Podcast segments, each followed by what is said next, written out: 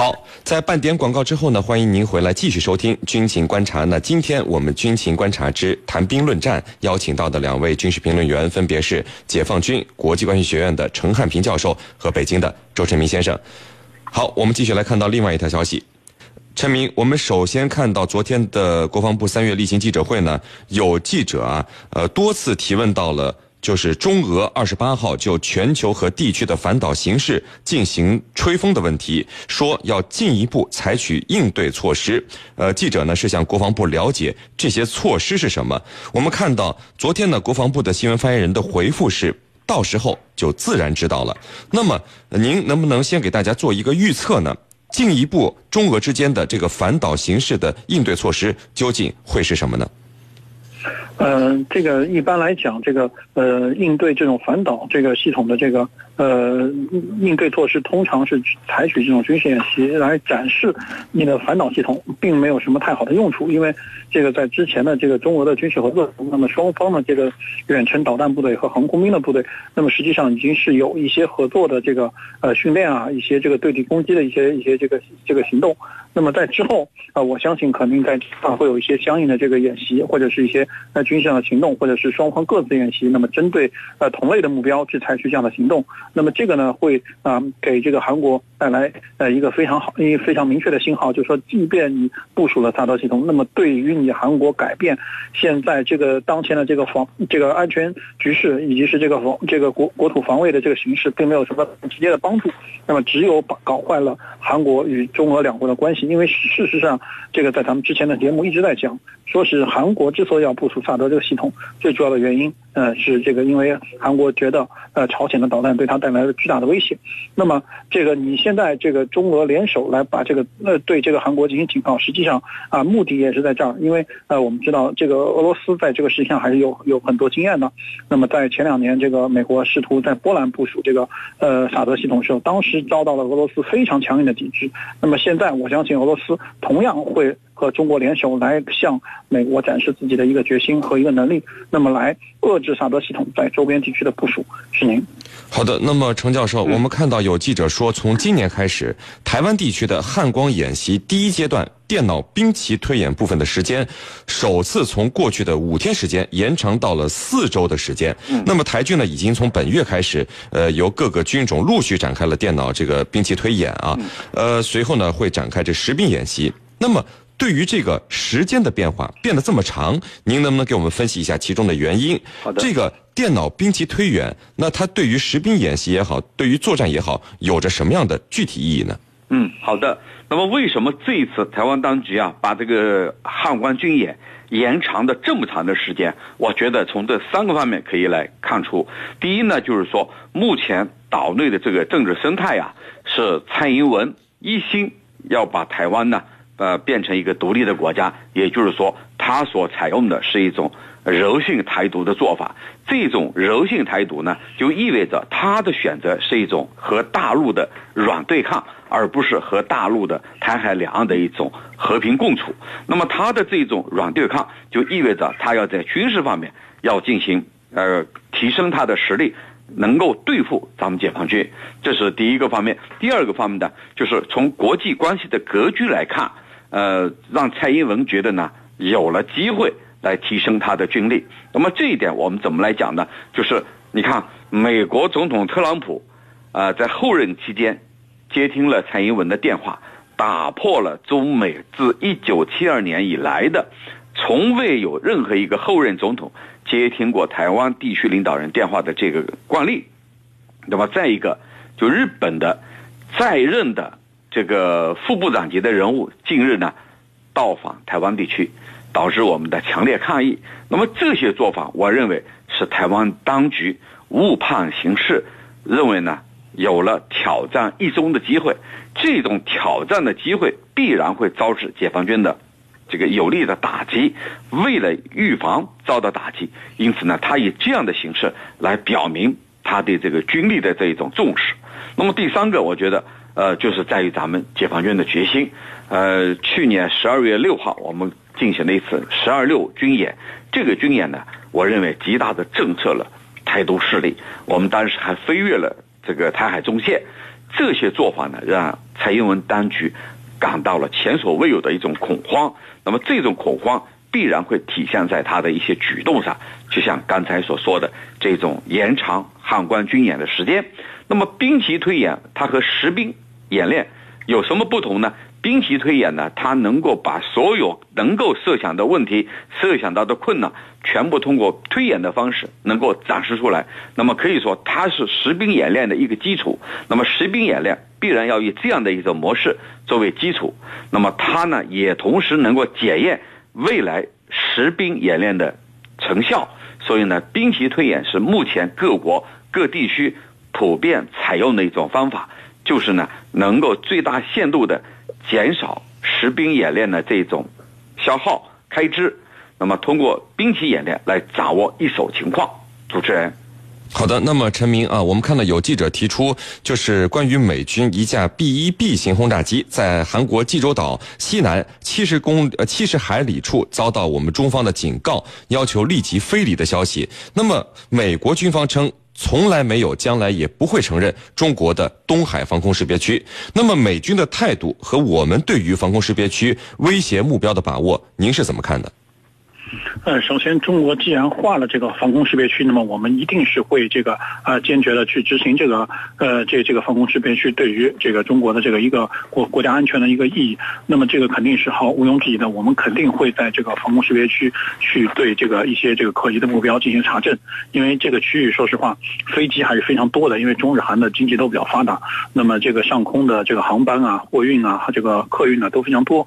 那么呃这一出现的一些这个异常的目标，那么一定是要。要去查实的，所以说这个是是一定要去干的。那么，呃，像 B 一 B 这样一个具有战略意义的一个轰炸机，那么现在在这个在这个呃朝鲜半岛周周边出现，这本来也是一个非常敏感的事情。所以从这两方面来看，那么中国空军是非常有必要去对这样的目标进行查证。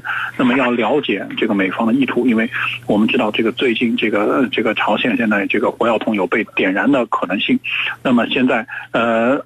各方都在这个非常这个关注这个未来的走势。那么现在美国单方面的把这个比比开始升空再巡航的话，那么这个有可能会。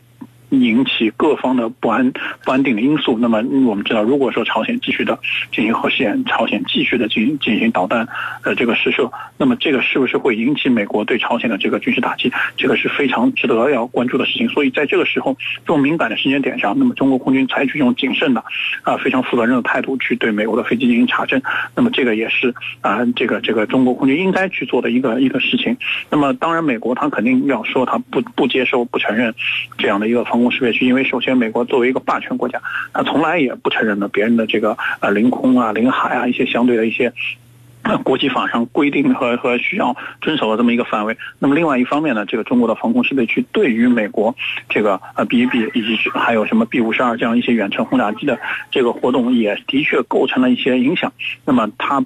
不可能是这个肆无忌惮的说去在任何区域去这个飞行，那么从这个尤其是从这个朝朝鲜的这个西海岸，那么发动对平壤的这个攻击，那么这个是做不到的，因为中国在这块有防空识别区，有自己的这个啊领空的安全，所以从这样的话，那么呃美国他一定要放出这样的声音，一方面也是来呃试探一下中国在这个问题上到底有多强硬，那么这个实际上已经是开始中美在这个这个朝鲜半岛这个区域开始一个新一轮的这个呃这这这个双方的一个摩擦。是您，嗯，好的。那么程教授啊，有记者是特别提到了本月下旬国防部部长常万全上将访问尼泊尔的情况，说外界对此。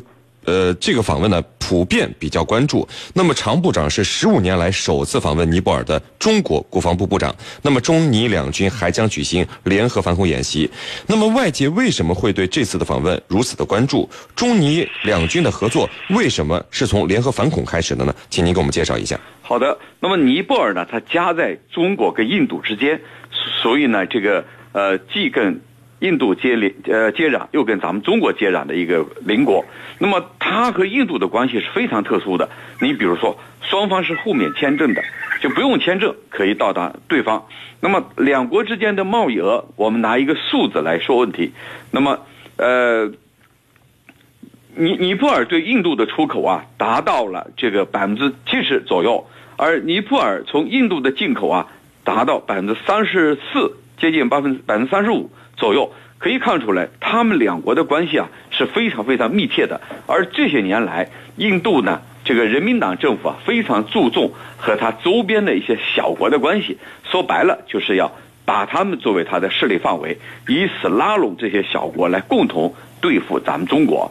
那么在这样的一个背景下，我们国防部长常旺全访问尼泊尔就显得非常的呃引起外界的关注啊，显得非常重要。为什么呢？因为长期以来，中尼在军事上的合作，它是一个讳莫如深的话题。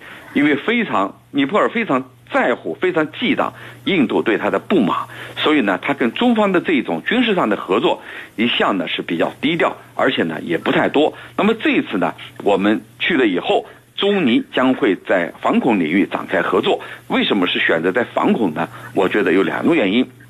第一个呢，就是中尼两国呢都面临着这个呃恐怖主义袭击的威胁，特别是一些这个极端势力啊，一些穆斯林极端势力，那么很有可能渗透到这个尼泊尔或者咱们中国，从西部边境进入。那么这些呢，主要是这个咱们的呃东突分子、藏独，还有 IS 武装分子等等，这些都有可能随着中东局势的逐步明朗而呢往四周进行渗透。那么中尼两国都面临这样的挑战，所以呢，我们在反恐方面啊有必要进行一些呃演练、合作演练。那么再一个呢，我认为在反恐方面的这一种合作、这一种联演，可能呢，它能够避免啊印度这些国家感到警觉。如果中尼进行军事演练的话，那么很有可能第三方会觉得，哎，这是否是针对他的？那么我们搞一个反恐联演呢？那么。外界就没有过多的这种猜测、猜忌，所以呢，可能更有利于他来推动中尼两国的这一种全方位的关系的发展。因此呢，我们首先所选用的是这个反恐的演练合作。主持人，好的，非常感谢我们的两位军事评论员，解放军国际关系学院的陈汉平教授和北京的周成明先生，谢谢两位。不客气，主持人，大家再见。谢谢大家。穿越历史风云。挖掘战争背后的故事，军情观察之孙主编说军事。大家好，我是孙小伟，今天我给大家继续讲述“滚雷行动”——美国在越战中最严重的一次战争升级行动的故事。在行进中，街上巡逻的南越军警看到了这位假扮的少校。纷纷向他行举手礼，汽车一路无阻开到了美军宿舍大楼门前时，阮光华大咧咧地向门卫说要找美军少校安德逊，骗过了门卫，大摇大摆地把车开进了大楼底层的停车场，又正大光明地出了门十分钟后，这座百分之百安全的七层大楼的四层以下几乎被全部摧毁。据解放力量方面的统计，炸死美国军官六十三人，其中上校三人。有一百多人受伤，炸毁汽车二十九辆，而美国方面统计的数字只有三名军官丧命。爆炸后一小时，泰勒和威斯特摩兰来到现场，对爆炸的惨景感到极为的震惊。据法国报纸的估计，这次爆炸损失了几千万美元。正巧，美国的喜剧明星鲍勃·赫普在这一天来到了西贡做圣诞劳军演出。霍普在演出时居然对此大开玩笑地说：“我坐的飞机刚降落，一家饭店就飞上了天。”我一生从未受到如此热情的欢迎，放了十九响礼炮，这其中的一炮还是外国人放的。炸飞了美国军官宿舍楼之后，南方游击队又盯上了位于古芝的美军飞行员宿舍大楼。南方人民深受美国飞机轰炸扫射之害，普遍痛恨驾机屠杀的美国飞行员。南方人民武装领导人和城市部队的负责人认为，炸毁飞行员大楼更能大快人心，也能集中消灭美军的重要有生力量。在打边河机场时，炸毁了一批美国飞机，但飞机在美国容易生产补充，而要生产飞行员可就没那么容易了。这栋六层的飞行员大楼位于西贡闹市区三角广场的一端，有一百六十个房间，住着一百二十九名美军的飞行员和六十多名技术人员。大楼的周围都有美军和南越的士兵把守。对面有两挺重机枪，附近还有一个连的南越军保卫飞行员去机场的安全。游击队制定了奇袭、硬打、强行爆炸的多种战斗方案，由十一名战斗成员参加。第一组的组长李景乃负责驾驶装有一百公斤炸药的吉普车，强行贴近大楼爆炸。这个二十三岁的小伙子开车打头阵，车开得飞快，有的警察拿手电往车上照，没等看清车队就开过去了。车队开到了大楼门外时，吉普车上的射击手向门口站岗的两名美军和一名南越军开火。李景乃奋不顾身地将车贴上了大楼，启动一分钟引爆装置以后，与射跳下了车，向门岗投掷手榴弹后，在混战中安全脱身。胆大包天的李景乃不仅没有跑远，还返回了现场，在五十米外观察战果。他听一个警察惊魂未定的议论说：“哎呀，这都怪这美国飞机去炸了森林，把越共都赶到城里来了。”话音未落，随着一声惊天动地的巨响，大楼的下面几层全被炸毁，飞行员、技术员和哨兵共死伤了二百多人，还炸毁停在楼外接送美国飞行员的二十多辆汽车。战报传到了华盛顿。林登·约翰逊的爱国本能被一下子激发了起来。他在白宫迈着大步，一面来回的走，一面咆哮着说：“绝不让他们杀害我们在那里的小伙子们！这帮胆大包天的越共，简直是对着美国的国旗开火！他要让他们知道自己不是一个拿着雨伞的张伯伦式的人物。”但是。指望联合国采取什么行动，将是一个错误。如果尽是些马后炮的决议，顶个屁用！他才不想被当作丢失越南的总统而载入史册。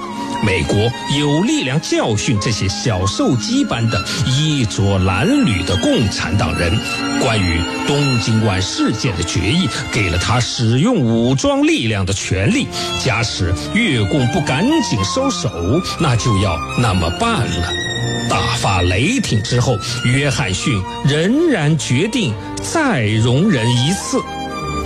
约翰逊的幕僚们却按耐不住了，第一个转向的就是泰勒。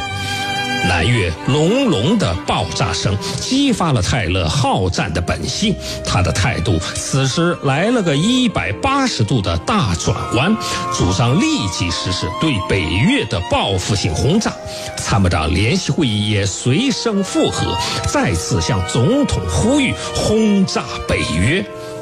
然而，约翰逊仍然决定忍耐。他告诉泰勒，鉴于西贡政局的混乱，对北越的报复性轰炸势必引起美国舆论的强烈反应。美国在轰炸北越的问题上暂时保持着克制。但是与此同时，他在老挝的武装干涉却有了新的升级。约翰逊按照麦克拉马拉、拉斯克和泰勒等人的建议，只是策划南越空军和地面部队进入老挝进行阻挠行动，但所谓的南越空军却不堪一用。到头来采取行动的却改成了正规的美国的空中力量。十二月十四日起，美国海空军的机群，绰号“美国佬小组”，开始执行横滚行动，即对老挝境内的胡志明小道进行每周两次的随机攻击。这是针对北约的秘密战的一个新组成部分。变幻不定的西贡政府在南越。让美国人大感头痛的，并不仅仅是南越人民解放力量游击队的炸弹，还有风雨飘摇、变幻不定的南越军政府。好，今天的孙主编说军事就说到这儿，在明天的同一时间，我们再见。好的，因为时间的关系呢，今天的军情观察到这里就结束了。是您代表编辑赵晨，感谢您的收听。如果您需要和我们交流，可以通过九三七军情观察的微信公众号和我们联系讨论。想要了解江苏广播更多精彩节目和互动内容，欢迎在各大手机应用市场下载荔枝新闻客户端和大蓝鲸客户端。我们明天见。有没有那么一封信，让你思绪万千？亲爱的爸爸妈妈。你们好吗？有没有那么一份爱的期许，伴你终生？我叫张书月，是我爷爷给我取的，就是希望我呃舒心快乐的过着每一天，很好的反映了我们家这个家风吧。我女儿名字叫中华，整形中华的意思。有没有那么一首诗，唤醒你心中的那片海？生活不止眼前的苟且。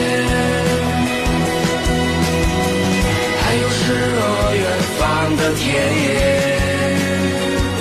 清明时节雨，点滴上心头。